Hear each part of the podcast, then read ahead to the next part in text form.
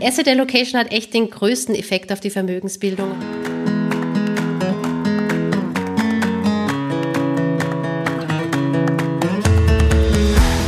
Hallo und herzlich willkommen zu Meine Mäuse Podcast, der Finanzpodcast für die Familie.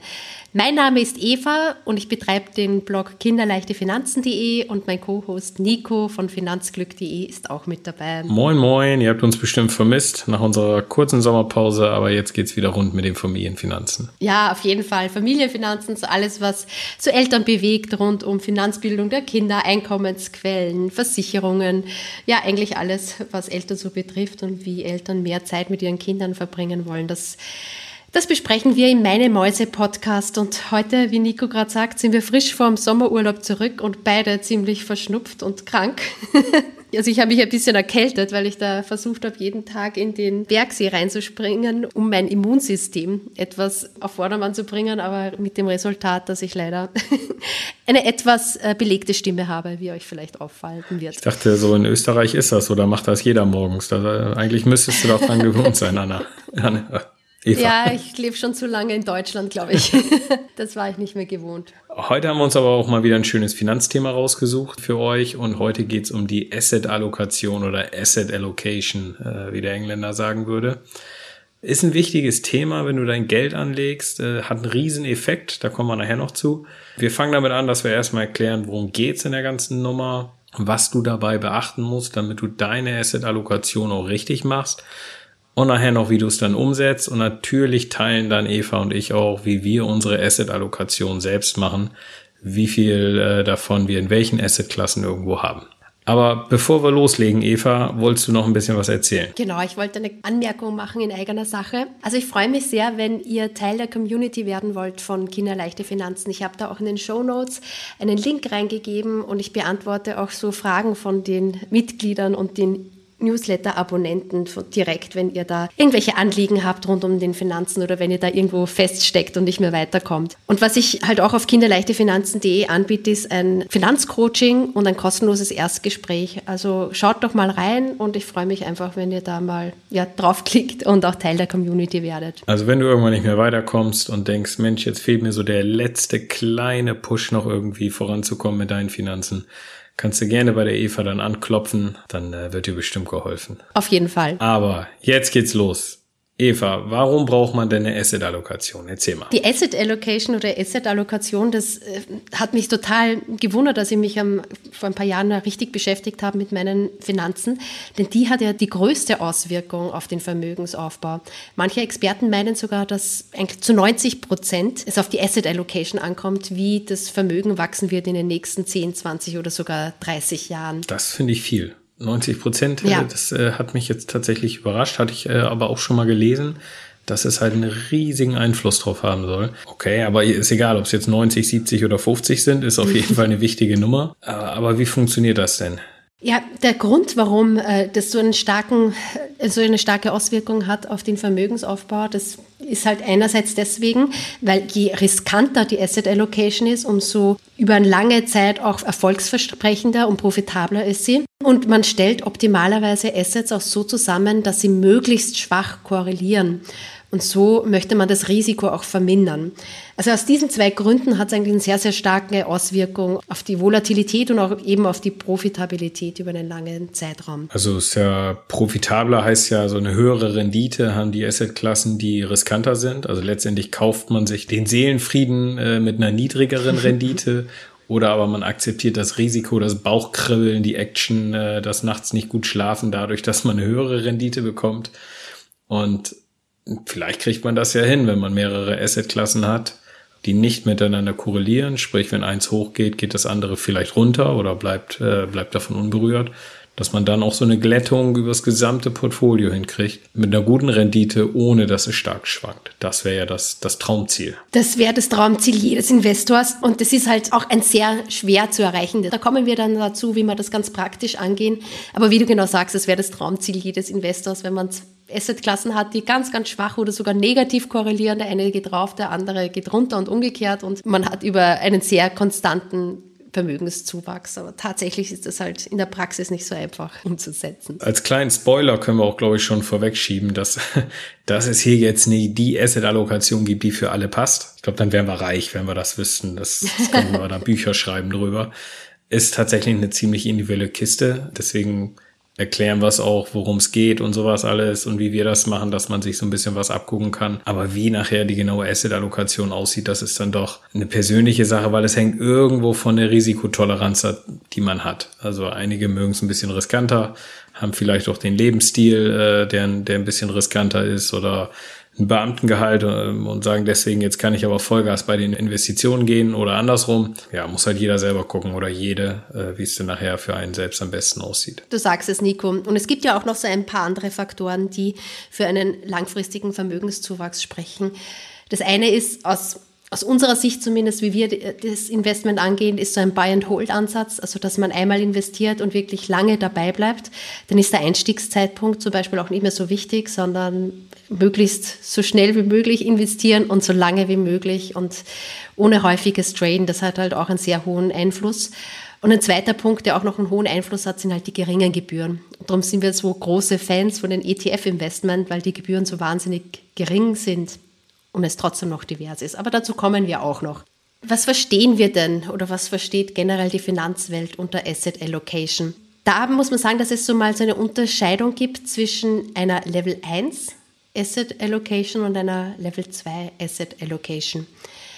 Beginnen wir mal mit der Level 1 Asset Allocation. Das ist die Unterteilung zwischen den risikoarmen und den risikobehafteten Teil deiner Vermögenswerte oder deines Vermögens. Und ich sage jetzt ganz dezidiert oder ganz fokussiert risikoarm und nicht äh, risikolos, weil in der Praxis gibt es das nicht, dass irgendeine Anlage komplett risikofrei ist.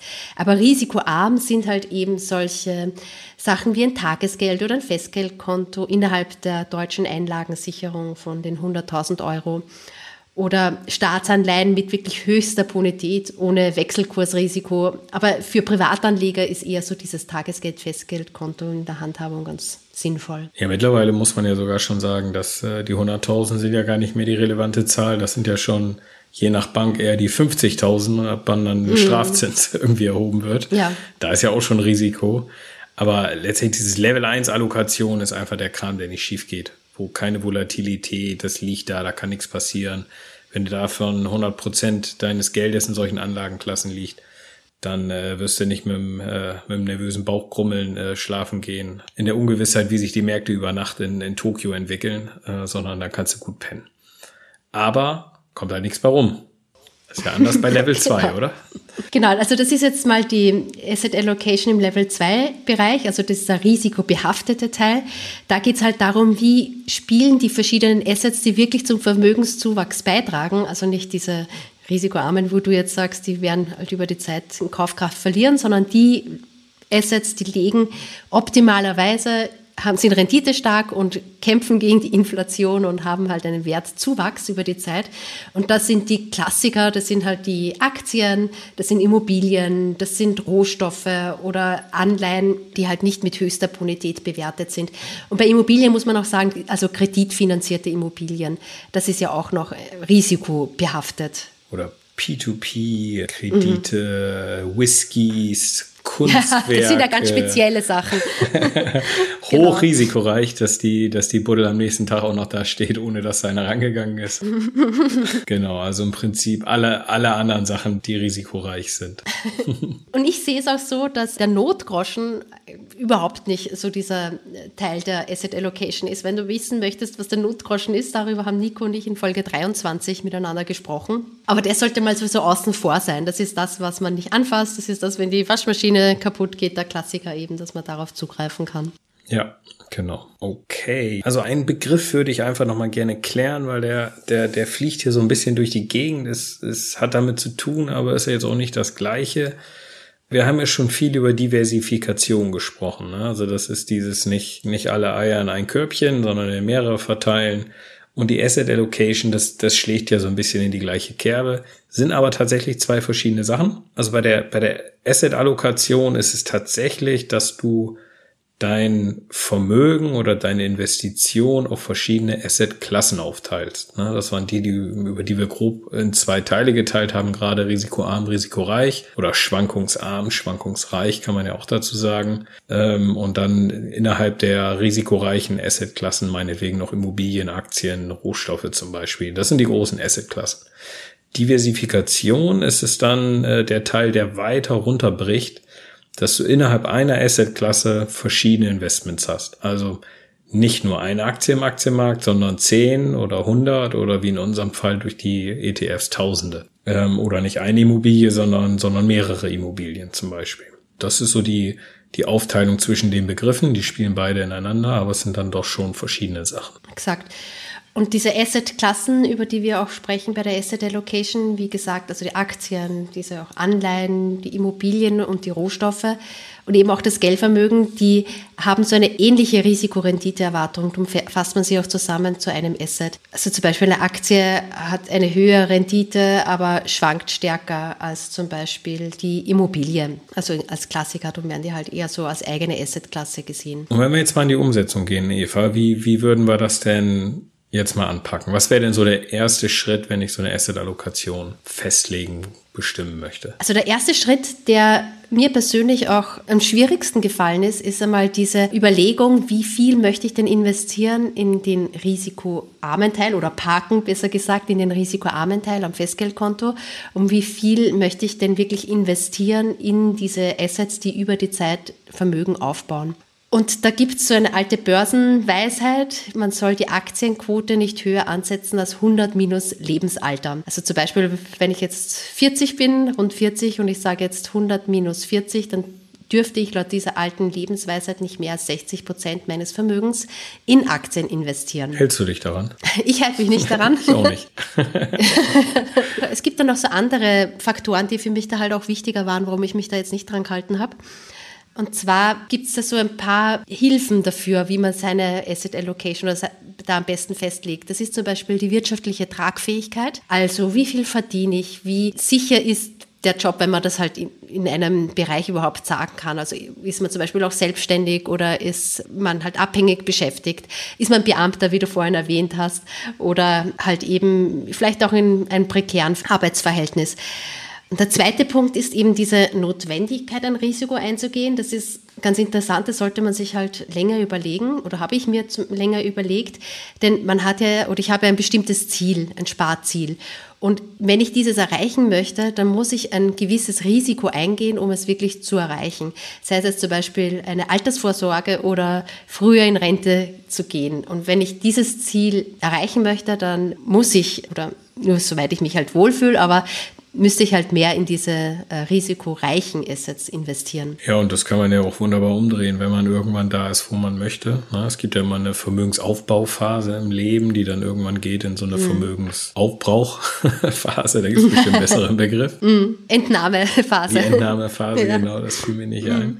Da müsst ihr auch nur sicher gehen, dass die Kohle nicht zu schnell alle geht. Also da, da, du schielst ja gar nicht mehr nach oben, du guckst ja nur noch nach unten. Mhm. Und dann ist es tatsächlich der, der klassische Fall, dass wenn man in diese Entnahmephase geht, dass man auch umschichtet, in risikoärmere Sachen äh, investiert, dass nicht dieses, der Worst Case eintritt, dass man dann tatsächlich irgendwann kein Geld mehr hat. Genau, deswegen schichten ja auch viele um und da, das spielt ja auch in dieses 100 minus Lebensalter rein. Mhm, genau, dass man die Aktienquote immer geringer setzt.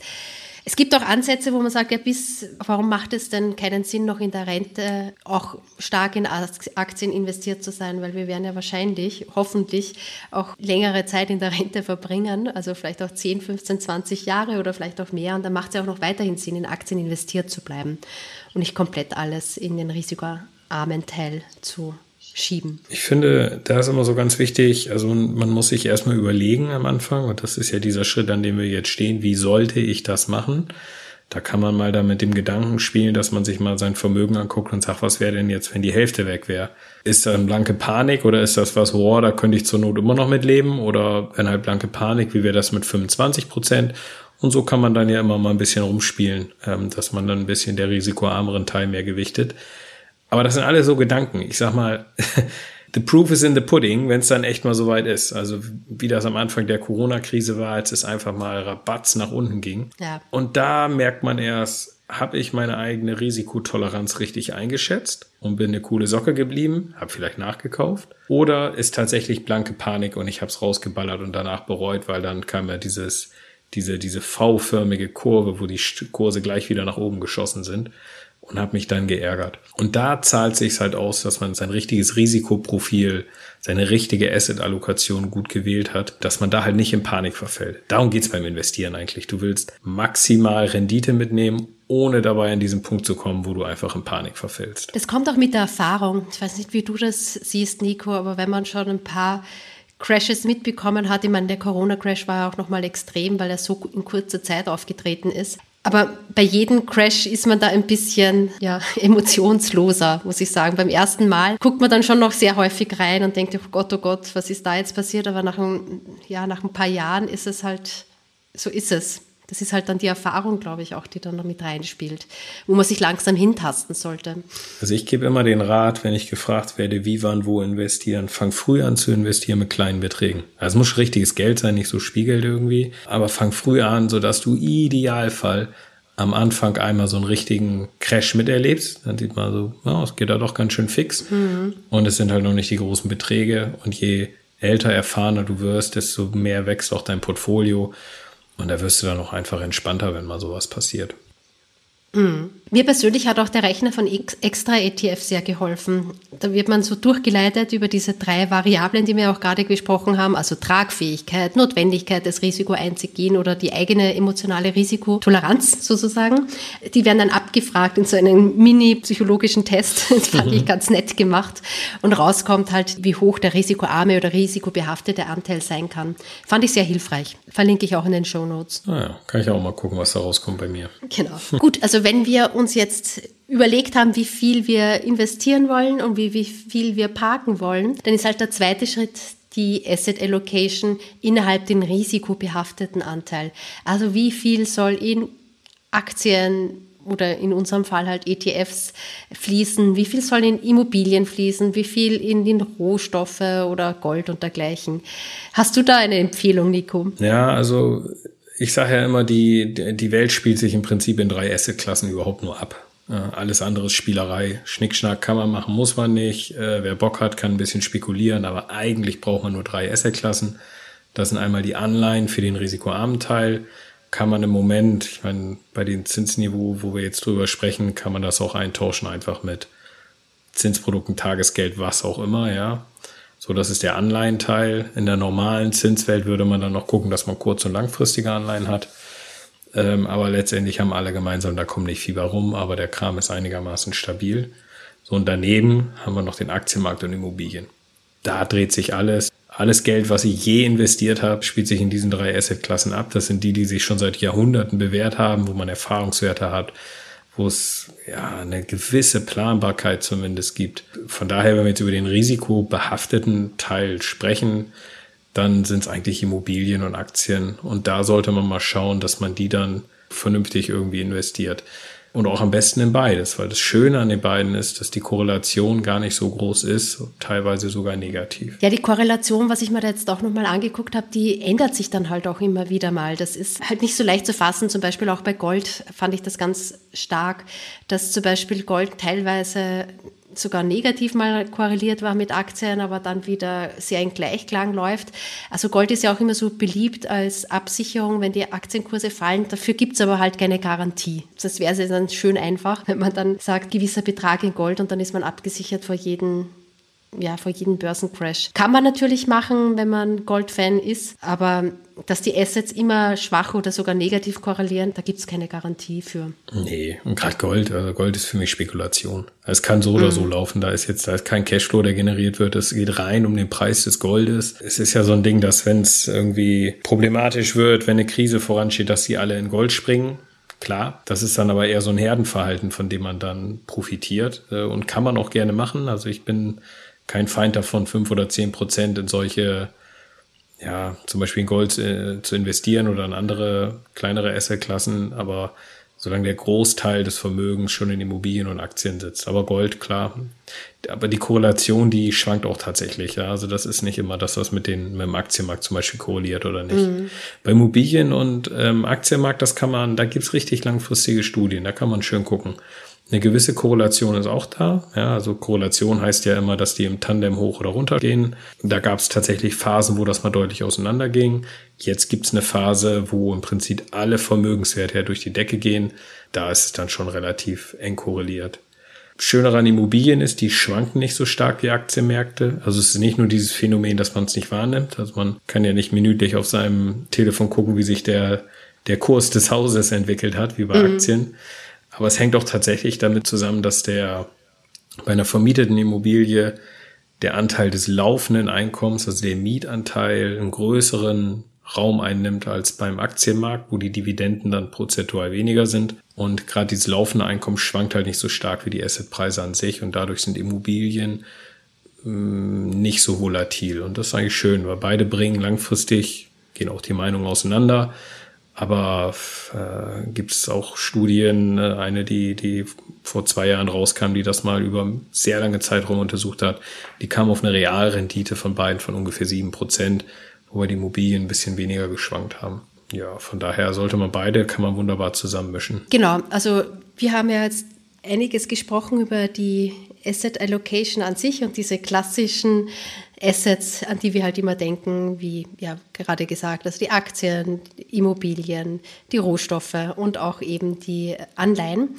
Aber ich war ziemlich überrascht bei der Vorbereitung, Nico, dass du ja noch etwas anderes siehst als ein Asset, das ich eigentlich so gar nicht am Zettel hatte. Vielleicht möchtest du da noch was sprechen. Ach so, ja, genau. Wir haben ja alle, also mein größtes Asset, das sind jetzt ja nicht irgendwie meine Immobilien oder, oder mein, meine Aktien. Äh, das ist ja das Humankapital letztendlich, ja. Also das generiert ja aktuell auch noch am meisten Einkommen. Und das ist jetzt wirklich nur so ein kleiner Exkurs, diese, diesen ganzen Teil der Asset-Allokation, auch der Diversifikation. Das kann man natürlich natürlich auch auf sich selbst übertragen. Also die Assets, mit denen, die das meiste Einkommen bringen, also unser Einkommen. Und auch da kann man gut mixen. Also zum Beispiel, dass man nicht nur ein Einkommen bezieht aus seinem Lohn und Brot, bei seinem Arbeitgeber zum Beispiel, sondern dass man das auch mixen kann mit anderen Einkommen, wie zum Beispiel dem Unternehmertum.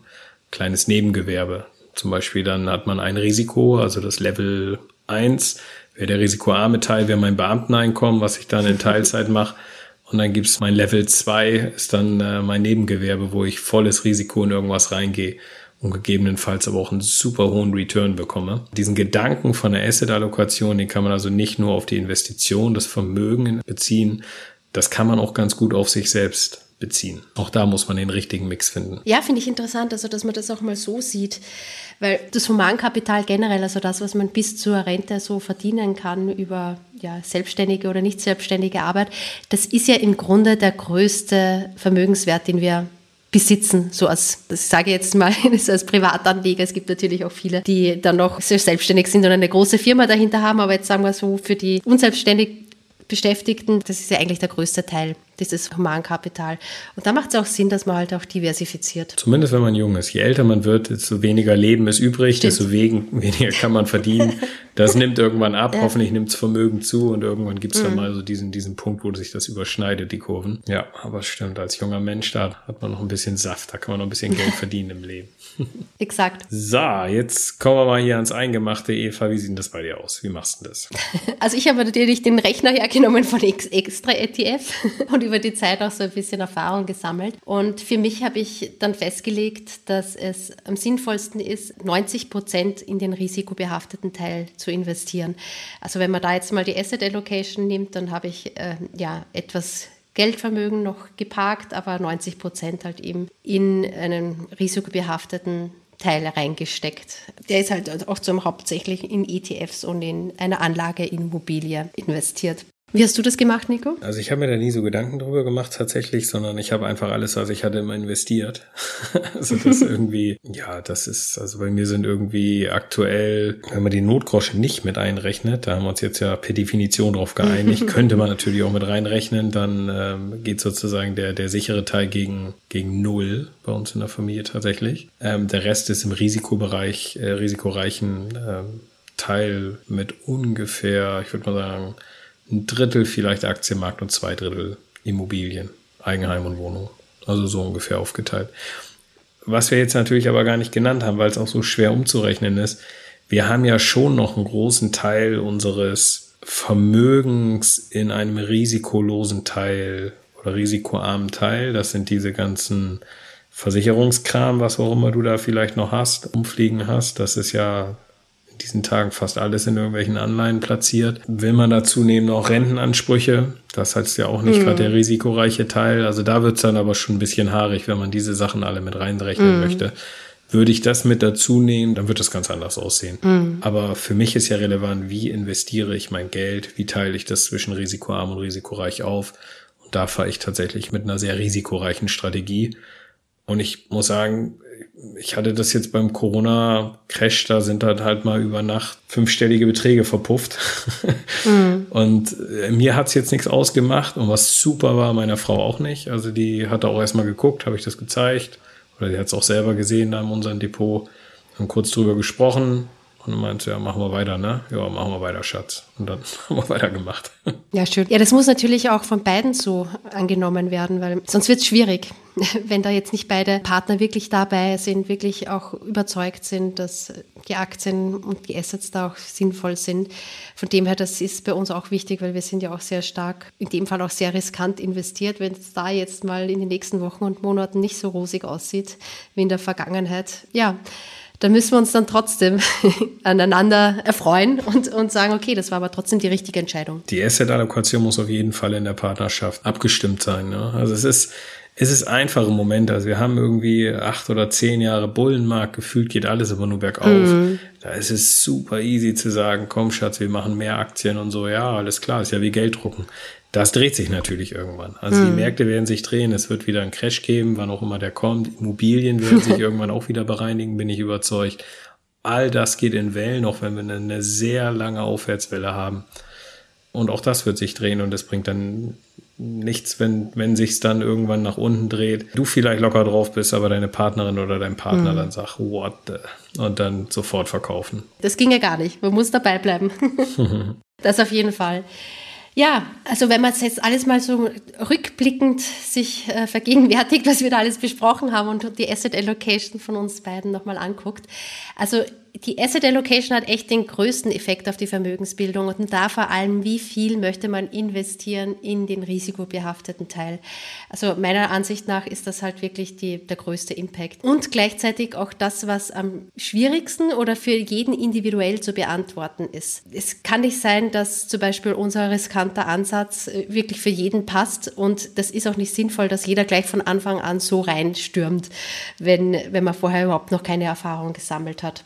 Aber auf der anderen Seite, wenn man denkt, okay, man hat ein sicheres Humankapital und man äh, bekommt ja auch noch was von der Rentenversicherung und man hat Erfahrung gesammelt, dann ist es schon sinnvoll, dass man, wenn man ein bestimmtes finanzielles Ziel hat, sich da stärker in den risikobehafteten Teil reinwagt. Denn da wird die Kohle gemacht. Exakt. Gut, sehr schön. Na, das hat es doch nochmal super zusammengefasst. Schönes Schlusswort. Bevor wir uns jetzt verabschieden, würde ich gerne nochmal einen Kommentar vorlesen, den wir bekommen haben. In dem Fall von äh, Thrall 89765, keine Ahnung. Warum? Nehmt doch eure richtigen Namen, Leute. äh, das freut uns immer sehr, wenn wir einen Kommentar bekommen. Also Kritik ist immer gut, positiv wie negativ. Hallo ihr beiden, auch wenn ich mich selbst hinsichtlich Finanzen schon recht gut informiert äh, bezeichnen würde, macht es immer wieder Spaß, euch zuzuhören. Ich habe nun innerhalb kürzester Zeit alle Folgen gesucht und finde, das ist echt Ansport, sich weiter mit dem Thema zu beschäftigen. Ähm, ich habe echt tolle Tipps mitgenommen. Danke für die Arbeit. Ich denke, dass ihr damit dazu beiträgt, das sonst im Schulwesen vernachlässigte Thema den Hörern näher zu bringen. Näher zu bringen. Echt top. Er ist halt auch so ein Thema. Über Finanzen, man spricht ja nicht drüber, äh, man lernt es nicht in der Schule. Ähm, man muss sich tatsächlich dann selber informieren und wenn wir da unseren kleinen Beitrag zu leisten konnten, dann, äh, dann freut uns das immer sehr. Wir haben Stand heute, Tag der Aufnahme, 79 Bewertungen ähm, bekommen bisher auf iTunes. Äh, Eva, was machen wir damit?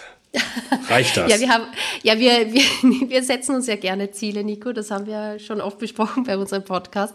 Und wir wollen aus diesen 79 bis Ende des Jahres, ich drücke jetzt beide Daumen, 100 machen. Das schaffen wir natürlich nur mit eurer Hilfe und wir freuen uns riesig, wenn ihr eine Bewertung da lasst, damit wir auch sichtbarer werden und damit wir oft endlich dreistellig werden in unseren Bewertungen.